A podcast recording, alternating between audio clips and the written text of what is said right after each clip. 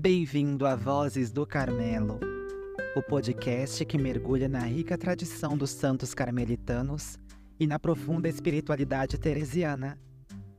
No episódio de hoje, exploraremos a vida e o legado de uma das grandes santas carmelitas, Santa Teresinha do Menino Jesus, mestra do pequeno caminho e doutora da Igreja. Santa Teresa do Menino Jesus e da Sagrada Face foi uma freira carmelita francesa, conhecida como grande modelo de santidade para os católicos e religiosos. Foi denominada pelo Santo Padre, o Papa Pio X, como a maior entre os santos modernos.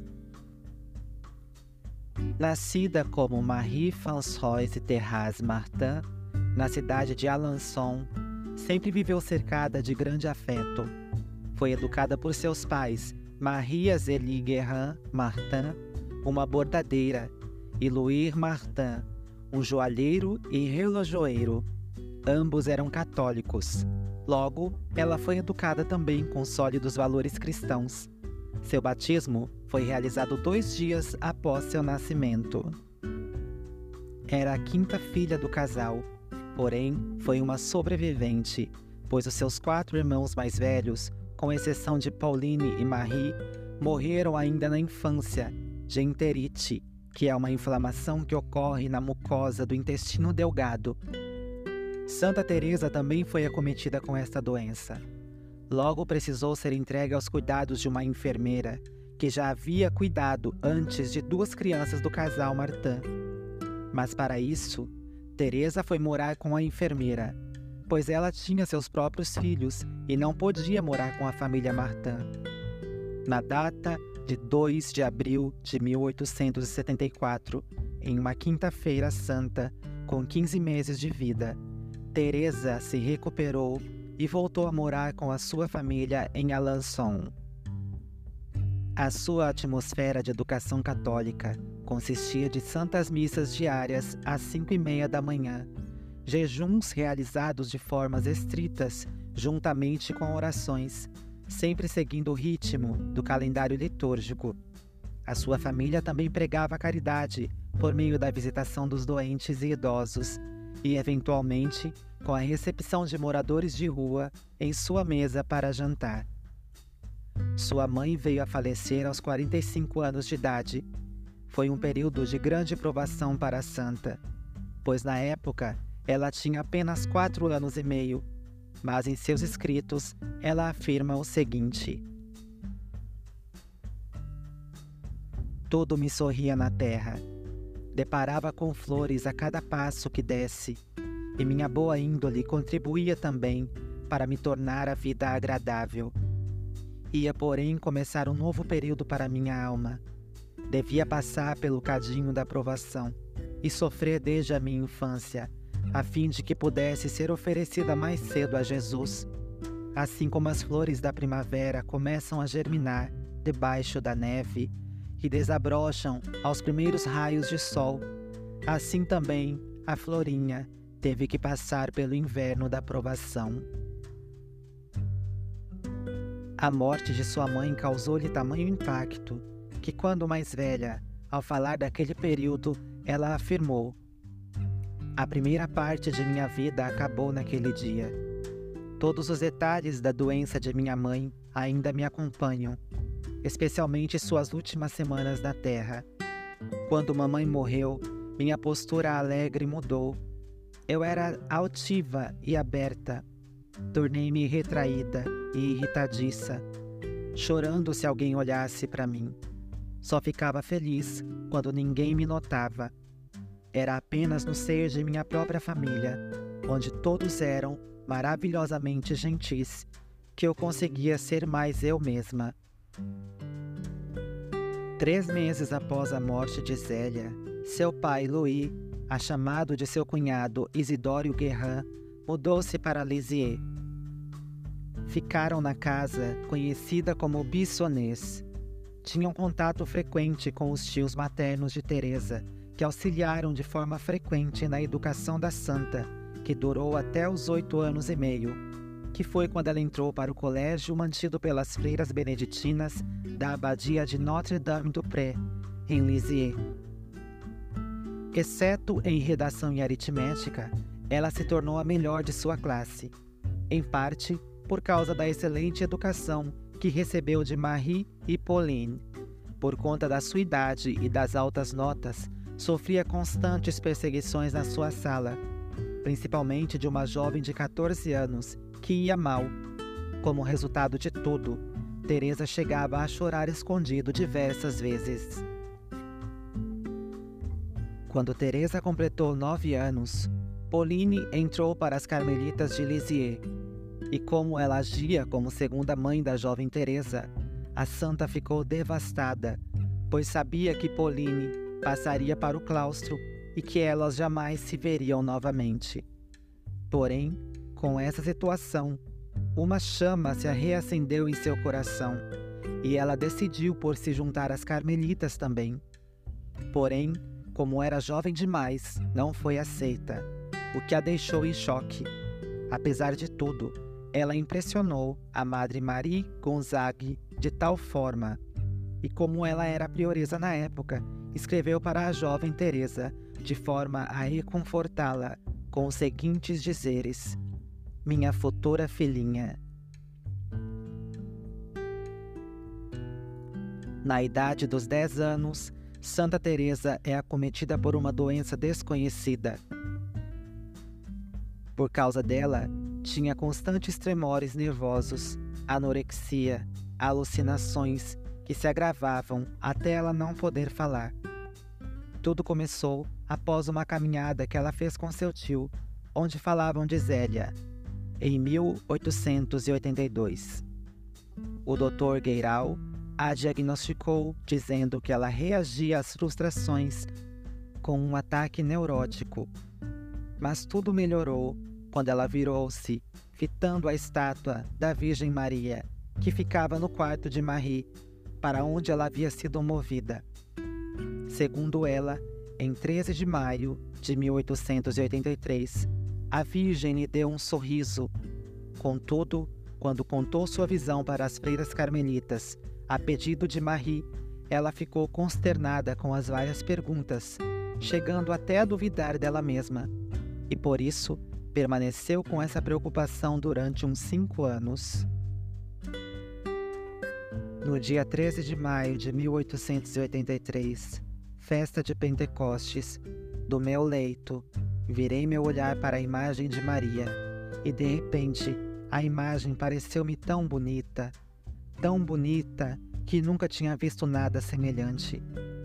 Seu rosto exalava uma bondade e ternura inefáveis, mas o que calou fundo em minha alma foi o sorriso encantador da Santíssima Virgem. Todas as minhas penas se foram naquele momento e lágrimas escorreram de meus olhos de pura alegria pensei: a Santíssima Virgem sorriu para mim. Foi por causa das orações que eu tive a graça do sorriso da Rainha do Céu. Por volta de um ano após a sua primeira comunhão, Teresa passou a sofrer a atormentação dos escrúpulos, onde tudo o que ela fazia, pensava e realizava eram motivos de pecado a impedindo de receber a Eucaristia. Mas, na noite de Natal de 1886, ela passou pela sua conversão completa, onde finalmente superou as pressões que vinha enfrentando desde quando sua mãe veio a falecer.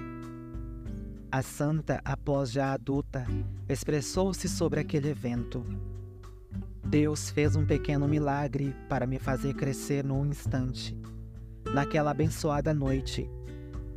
Jesus, que achou por bem fazer-se uma criança por amor a mim, achou também por bem tirar-me das faixas de bebê e imperfeições da infância.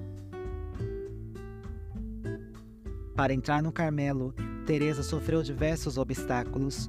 O primeiro foi quando teve uma conversa com o seu tio, que a proibiu de falar sobre sua vocação antes dos 17 anos. Mas, algum tempo depois, em um sábado, dia consagrado a Nossa Senhora, resolveu falar com ele novamente e encontrou outra pessoa.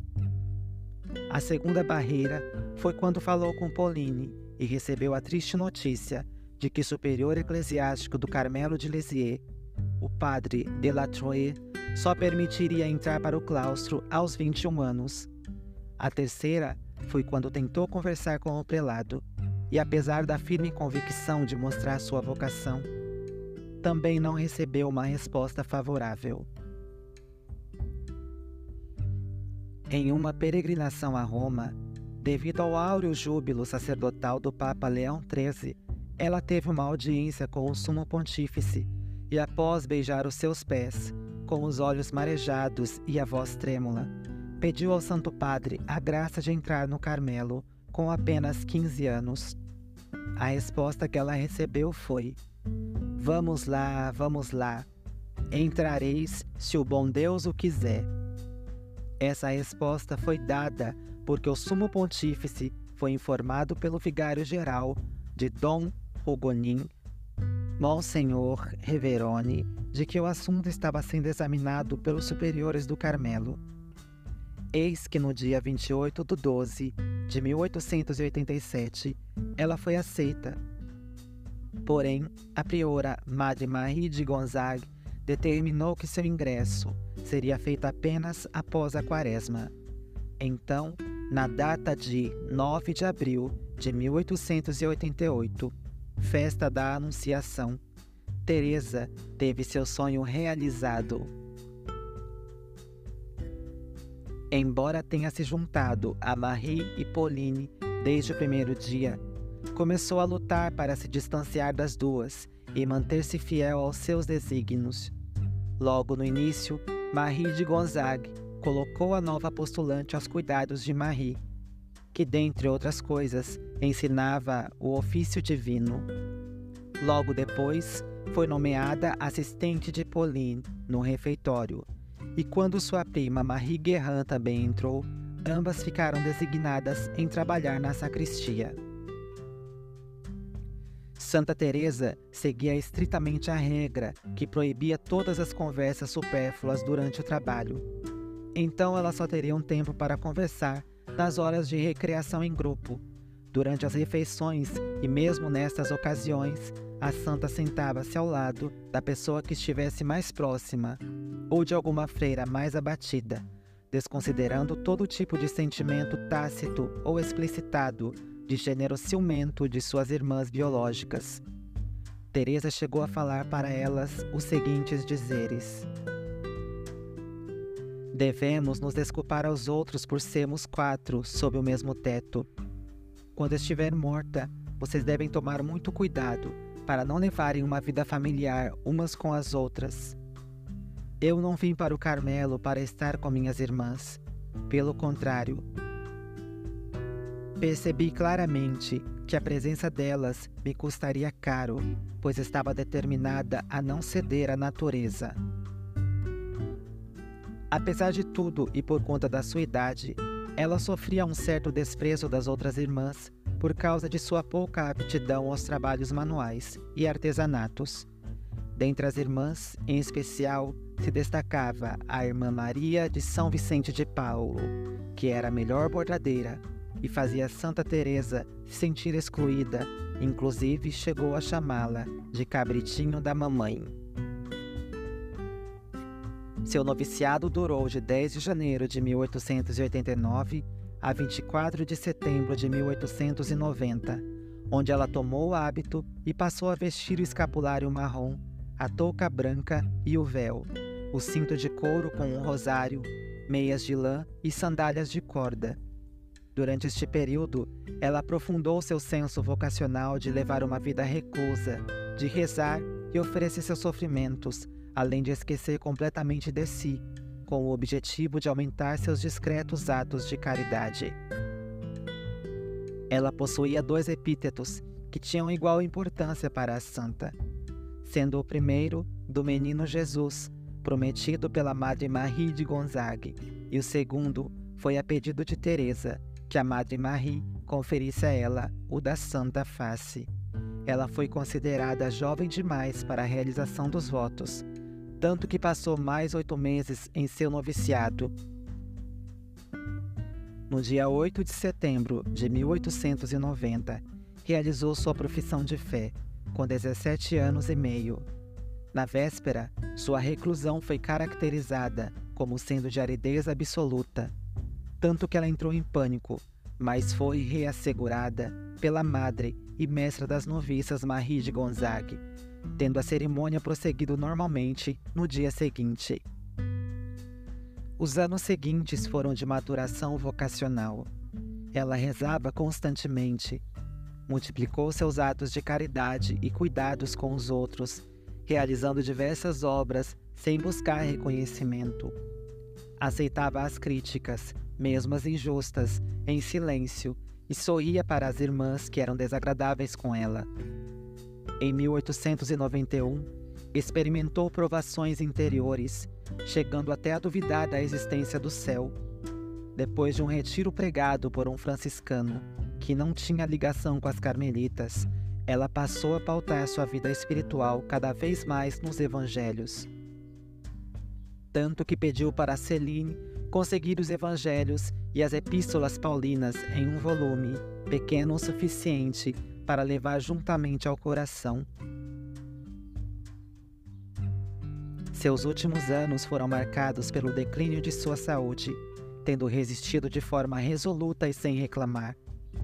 A tuberculose foi a principal causadora de seu sofrimento, mas ela via a doença como parte de sua jornada espiritual Após observar o jejum rigoroso do período quaresmal do ano de 1896, ela se deitou na véspera da Sexta-feira Santa. E na manhã seguinte encontrou sangue no lenço. Imediatamente compreendeu seu destino. Tossir sangue era o significado de tuberculose, e essa doença significava a morte. Logo ela escreveu: Pensei imediatamente na coisa alegre que eu teria que aprender e fui até a janela. Consegui ver que não estava enganada. Ah, minha alma estava preenchida de uma grande consolação. Eu fui interiormente persuadida que Jesus, no aniversário de sua própria morte, queria que eu ouvisse seu primeiro chamado. Em suas horas finais, a própria Teresa exclamou: eu jamais acreditaria ser possível sofrer tanto. Nunca, nunca. Em julho de 1897, mudou-se pela última vez para a enfermaria do mosteiro. No dia 19 do 8, comungou pela última vez. E na data de 30 de setembro de 1897, Santa Teresinha morreu com apenas 24 anos de idade e em seu leito de morte, suas últimas palavras foram: Meu Deus, eu te amo. Ela foi sepultada em 4 de outubro, no Espaço das Carmelitas, no cemitério municipal de Lisieux, junto com Zélie e Louis Martin, seus pais. Pai eterno, uma vez tu me destes como minha herança a adorável face de teu Filho divino eu ofereço esta face a ti e te imploro, em troca desta moeda de valor infinito, que perdoes a ingratidão das almas dedicadas a ti e que perdoes todos os pobres pecadores. Depois de sua morte, os poemas e orações de Teresa foram fundamentais para espalhar a devoção à Santa Face pelo mundo. Em busca pela santidade, Teresa acreditava que não era necessário realizar atos heróicos e nem grandes feitos para atingir a santidade, e nem para expressar o amor de Deus. O amor prova-se por feitos. Então, como posso provar meu amor? Grandes feitos estão fora do meu alcance. A única forma de provar meu amor é espalhando flores, e estas flores são todos os pequenos sacrifícios, cada olhar, cada palavra e cada pequeno ato de amor. Este pequeno caminho de Teresa é o fundamento de sua espiritualidade. Na Igreja Católica, o caminho de Teresa ficou conhecido por algum tempo como o pequeno caminho da infância espiritual, mas ela própria só usou o termo pequeno caminho uma única vez e jamais escreveu infância espiritual. Foi sua irmã Pauline que, depois da morte de Teresa, adotou a frase para batizá-lo. Anos depois da morte dela, uma carmelita de Lisieux perguntou a Pauline sobre a frase e ela respondeu espontaneamente: Sabes bem que Teresa jamais usou-a, é minha.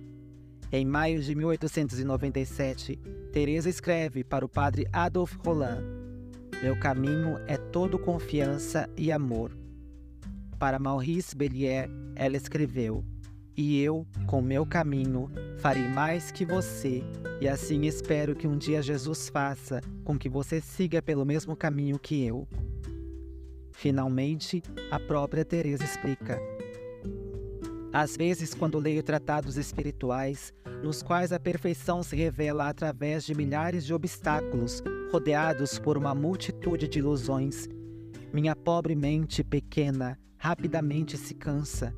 Eu fecho o livro erudito que está quebrando minha cabeça e secando meu coração, e abro as sagradas Escrituras. Então tudo se ilumina para mim. Uma única palavra descobre para minha alma infinitos horizontes a perfeição parece simples. Percebo que é suficiente para reconhecer nossa própria insignificância e para nos abandonarmos como crianças nos braços de Deus. Deixo para grandes almas, para grandes mentes, os grandes livros que não compreendo. Me regozijo em ser pequena, porque apenas crianças e os que são como elas são admitidos no banquete celeste. Passagens como esta expuseram Teresa a ataques que a acusavam principalmente de defender uma espiritualidade sentimental, imatura e não supervisionada. Seus defensores afirmam que ela criou uma forma de se aproximar da vida espiritual que qualquer pessoa, seja qual for sua história, pode compreender e adotar. Santa Teresa é ainda hoje muito popular por causa de suas memórias espirituais cujo título original em francês é L'Histoire d'une âme, A História de uma Alma. Ela começou a escrevê-la em 1895, como um livro de memórias de sua infância, instada principalmente por sua irmã Pauline, conhecida como Madre Agnes de Jesus. Como madre das Carmelitas em Lisieux, Agnes pediu que Teresa escrevesse sua história, depois que a irmã mais velha das duas, Marie do Sagrado Coração fez-lhe uma pergunta sobre o tema. Quando Teresa estava em seu retiro, em setembro de 1896, escreveu uma carta para Marie, que atualmente é parte da edição de A História de uma Alma. Em junho do ano seguinte, Agnes soube da gravidade da situação de Teresa e imediatamente pediu que Marie de Gonzague, a madre, que sucedeu como prioresa, permitisse que Teresa escrevesse outro livro de memórias, focado desta vez nos detalhes de sua vida religiosa, incluindo uma seleção das cartas de Teresa, poemas e lembranças dela relatadas por outras freiras. A obra foi publicada póstumamente o texto foi muito editado por Madre Anis, que fez mais de 7 mil revisões nos manuscritos de Teresa e o apresentou como uma autobiografia de sua irmã. Desde 1973, duas edições centenárias dos manuscritos originais de Teresa, não editadas por Pauline, incluindo a História de uma Alma, suas cartas, poemas, orações e peças, foram publicados em francês.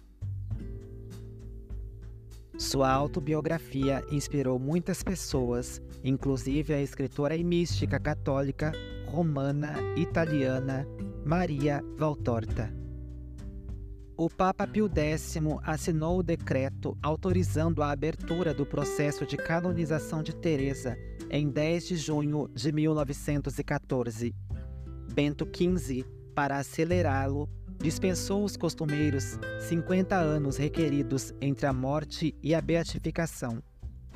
Em 14 de agosto de 1921, ele próprio promulgou o decreto das virtudes heróicas de Teresa e discursou sobre o caminho de confiança e amor de Teresa, recomendando-o a toda a cristandade.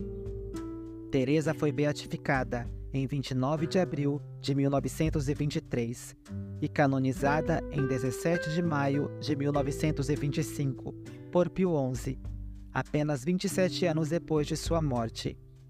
Sua festa foi incluída no calendário geral romano em 1927, na data de 3 de outubro. Em 1969, o Papa Paulo VI moveu a festa para 1 de outubro, o dia de seu Dies Natalis, que é o nascimento celeste. Ela é padroeira dos aviadores, floristas, dos doentes e das missões. É considerada também padroeira da Rússia pelos católicos. Em 1927, Pio XI nomeou Teresa padroeira das missões e em 1944, Pio XII proclamou-a co-padroeira da França junto com sua heroína de infância, Santa Joana d'Arc. Através da carta apostólica Divine Amoris Ciência, a ciência do amor divino, de 19 de outubro de 1997, São João Paulo II proclamou Teresa uma doutora da Igreja, uma das quatro mulheres a terem recebido a honra até então. As outras eram Santa Teresa de Jesus, Santa Catarina de Siena e Santa Hildegarda de Bingen. De acordo com algumas biografias de Edith Piaf, em 1922, a cantora, na época uma criança desconhecida de 7 anos, foi curada de uma cegueira depois de peregrinar até o túmulo de Santa Teresinha, que na época ainda não havia sido formalmente canonizada. Teresa foi declarada santa cinco anos e um dia depois de Santa Joana d'Arc, mas teve muito mais impacto que a da lendária heroína francesa. Na época, o Papa Pio XI reviveu o antigo costume de decorar a Basílica de São Pedro com tochas e lamparinas de sebo. De acordo com o um relato, cordas e lamparinas de sebo foram recuperadas nos empoeirados depósitos onde ficaram guardadas por mais de 55 anos. Uns poucos operários mais idosos que ainda lembravam como a decoração foi feita da última vez, em 1870, guiaram o trabalho de 300 homens por duas semanas, enquanto eles escalavam para amarrar as lâmpadas na cúpula de São Pedro. O The New York Times dedicou sua primeira página a uma história sobre a ocasião, intitulada Toda Roma admira São Pedro brilhando pela nova santa. De acordo com o Times, mais de 60 mil pessoas, o maior público na Basílica desde a canonização de São Pio X, 22 anos antes, assistiram à cerimônia de canonização. Junto com São Francisco de Assis, Santa Teresinha é um dos santos católicos mais populares desde a era apostólica como doutora da Igreja, está sujeita a intenso debate e estudo teológico, e como uma encantadora jovem, cuja mensagem tocou a vida de milhões, é o foco de fervorosa devoção popular. Por muitos anos, as relíquias de Teresa rodaram o mundo, e milhares de peregrinos tiveram a oportunidade de vê-las. Embora o cardeal Basil Rumi tenha se negado a endossar as propostas para uma turnê em 1997, elas finalmente viajaram para a Inglaterra e País de Gales no final de setembro e início de outubro de 2009, incluindo um pernoite na Catedral de York, um templo anglicano, no dia de sua festa. Um quarto de milhão de fiéis foram venerá-las. Em 27 de junho de 2010, as relíquias estiveram pela primeira vez na África do Sul durante a Copa do Mundo de 2010 e permaneceram no país até 5 de outubro. A escrivaninha que Teresa utilizou no Carmelo viajou pelos Estados Unidos entre setembro e outubro de 2013. Em novembro, um novo relicário contendo as relíquias de Santa Teresa e de seus pais foi presenteado à Arquidiocese de Filadélfia e está abrigado no mosteiro carmelita da cidade. Bem sabeis, minha madre, que sempre desejei ser santa, mas ai de mim, sempre verifiquei, ao comparar-me com os santos, que há entre eles e eu a mesma diferença que existe entre uma montanha, cujo cume se perde nos céus, e o obscuro grão de areia, pisado pelos pés dos caminhantes. Em vez de desanimar, disse para comigo: Deus não pode inspirar desejos irrealizáveis. Posso, portanto, apesar da minha pequenez, aspirar à santidade. Fazer-me crescer a mim mesma é impossível.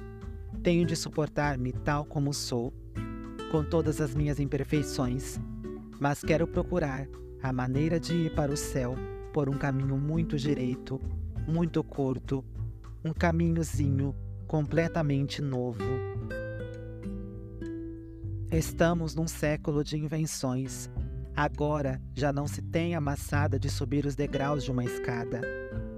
Em casa dos ricos, o ascensor substitui-a vantajosamente eu queria também encontrar um ascensor que me levasse até Jesus, porque sou demasiado pequena para subir a rude escada da perfeição.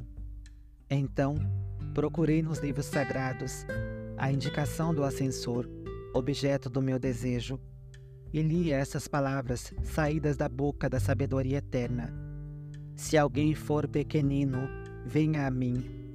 Então, aproximei-me adivinhando que tinha encontrado o que procurava, e querendo saber, ó meu Deus, o que faríeis ao pequenino que respondesse ao vosso apelo. Continuei as minhas buscas, e eis o que encontrei. Como uma mãe acaricia o seu filho, assim eu vos consolarei. Levar-vos-ei ao colo e embalar-vos-ei nos meus joelhos. Ah, nunca palavras tão ternas e tão melodiosas me vieram alegrar a alma. O ascensor que me há de levar até o céu são os vossos braços, ó Jesus. Para isso, não tenho necessidade de crescer. Pelo contrário, é preciso que eu permaneça pequena e que me torne cada vez mais pequena. Ó meu Deus, excedestes a minha esperança, e eu quero cantar as vossas misericórdias. Ó meu Deus, Trindade bem-aventurada, Desejo amar-vos e fazer-vos amar, trabalhar pela glorificação da Santa Igreja, salvando as almas que estão na terra e libertando as que estão no purgatório. Desejo cumprir plenamente a vossa vontade e chegar ao grau de glória que me preparastes no vosso reino. Numa palavra, desejo ser santa, mas conheço a minha impotência e peço-vos, ó meu Deus, que sejais vós mesmo a minha santidade. Já que vós me amastes, até me dardes o vosso Filho único, para ser o meu Salvador e o meu esposo. Os tesouros infinitos dos seus méritos são meus. Ofereço-vos com alegria, suplicando-vos que não olheis para mim, senão através da face de Jesus e no seu coração ardente de amor. Ó querida Santinha da simplicidade da infância, ensinai-nos a amar Jesus em nosso cotidiano, naquilo que é mais simples e ordinário. Ajudai-nos também a viver a vida com toda a gratuidade que é própria do amor. Pela tua intercessão, seremos o amor na Igreja. Amém. Santa Teresinha do Menino Jesus e da Sagrada Face, rogai por nós. Obrigada por nos acompanhar neste episódio sobre Santa Teresinha do Menino Jesus e da Sagrada Face. Esperamos que você tenha sido inspirado e enriquecido com a sabedoria e a santidade dessa grande, porém pequena, Santa Carmelita. Fique atento aos próximos episódios de Vozes do Carmelo, onde continuaremos a explorar as vidas dos santos carmelitanos e a rica espiritualidade teresiana. Até a próxima vez. Que a luz de Santa Teresinha do Menino Jesus e da Sagrada Face continue a brilhar em nossos corações, nos guiando em nossa jornada de fé e crescimento espiritual.